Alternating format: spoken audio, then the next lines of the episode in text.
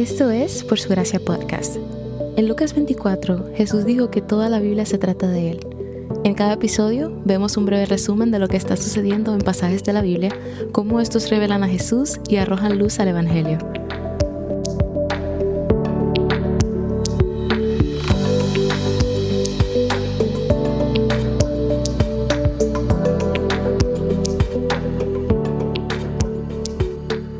Israel debía recordar que Dios los llamó a ser santos como Él es santo. Debían ser apartados de las demás naciones paganas que los rodeaban y las que conquistarían luego. Los capítulos 17 al 18 detallan la manera en que este pueblo debía vivir en santidad, en respuesta al perdón, gracia y misericordia del Señor. Estos mandamientos no podían cumplirse si primero no había una relación establecida. Dios da estas leyes una vez que son liberados de la esclavitud y han establecido un pacto. La relación va primero. En el capítulo 17, Dios habla sobre los sacrificios prohibidos. Las naciones alrededor de Israel mataban animales de sacrificios en cualquier lugar que desearan y en cualquier momento. Israel, por el contrario, debía sacrificar únicamente en la entrada del tabernáculo, donde se encontraba la presencia de Dios entre ellos. Esto hacía que la adoración se tratase únicamente sobre Dios, su perdón y comunión con su pueblo. Hacer sacrificios en la misma manera que las demás naciones es como prostituirse a otros dioses. Y de hecho, el Señor llama a estos dioses demonios en el versículo 7. Dios da esta orden específicamente porque el pueblo estaba sacrificando a otros dioses. Aún había una idolatría continua entre el pueblo, a pesar del hecho de que el único Dios verdadero vivía entre ellos. Dios había proporcionado una manera para perdonar sus pecados, pero no solo se encontraban ignorando esto, sino que también lo estaban despreciando, confiando en otros dioses. Israel tampoco debía consumir la sangre de los animales. Esto también era una práctica de otras naciones. Dios dice en el versículo 11 del capítulo 17 que es la sangre del animal la que hace expiación. Los contemporáneos de Israel pensaban que beber sangre les daba vitalidad y poder extra. Creían que beber la sangre de un buey les hacía tan fuertes como un buey. Pero Dios quería que ellos supieran que solo Él otorga vida y poder a su pueblo. A medida que avanzamos al capítulo 18, hago una pequeña advertencia para proteger los oídos de los pequeños en casa. Esta sección habla sobre contenido explícito, así que sugiero que pauses el episodio o lo escuches con auriculares puestos. El capítulo 18 aborda prácticas sexuales prohibidas. Versículo por versículo leemos sobre las maneras específicas en las que la sexualidad no debe ser profanada.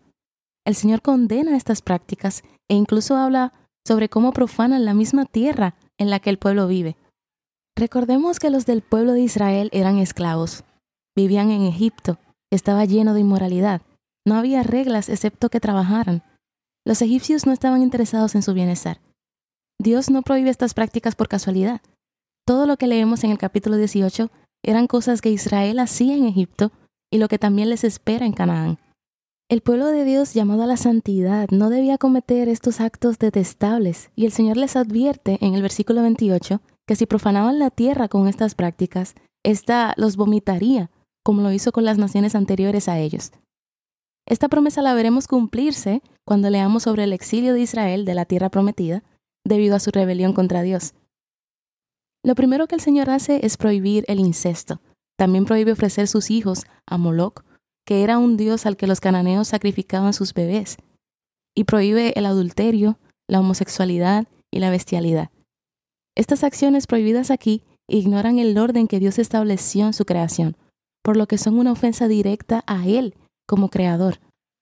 Dios dice que todas las naciones que rodeaban al pueblo estaban haciendo este tipo de cosas, y es por eso que las estaba echando de la tierra y dándosela a los israelitas.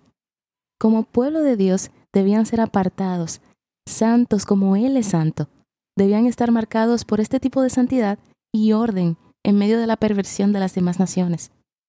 El punto principal de estos mandamientos era distinguir a Israel de las otras naciones que practicaban todo tipo de inmoralidad sexual. Dios quiere que su pueblo sea fiel en sus relaciones, porque Dios es fiel en las suyas. La fidelidad conyugal es una imagen de la fidelidad del pacto de Dios para con su pueblo. ¿Cómo apuntan a Jesús los pasajes de hoy? Mateo 5, parte de lo que llamamos el Sermón del Monte, es conocido como las leyes del reino de Dios dadas por Jesús a sus discípulos. En esta parte de la escritura, Jesús aborda la sexualidad, igual que en los pasajes de hoy, y nos hace ver que la ética moral de Dios va más allá del aspecto físico. En Mateo 5, versículo 27 al 28 dice en la versión NBLA, Ustedes han oído que se dijo, no cometerás adulterio, pero yo les digo que todo el que mira a una mujer para codiciarla, ya cometió adulterio con ella en su corazón.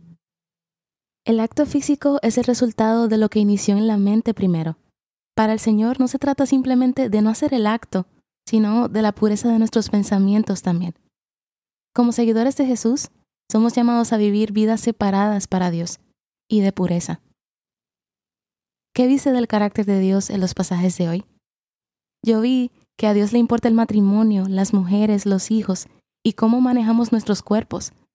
Él desea que su carácter, moralidad y pureza estén impregnados en cada área de la vida de su pueblo. Y si hoy estás en Jesús y formas parte del cuerpo de Cristo, esto te incluye a ti también. Sus leyes no son una carga, son un regalo que nos hacen tener vidas plenas. Primera de Juan 5.3 dice, porque esto es el amor a Dios, que guardemos sus mandamientos. Y sus mandamientos no son difíciles.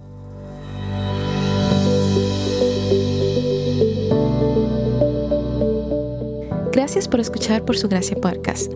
Por su gracia es un ministerio dedicado a estudiar la Biblia con el objetivo de descubrir el glorioso Evangelio de Cristo en todas las escrituras. Para más recursos, sigue la cuenta por su gracia estudios en Instagram.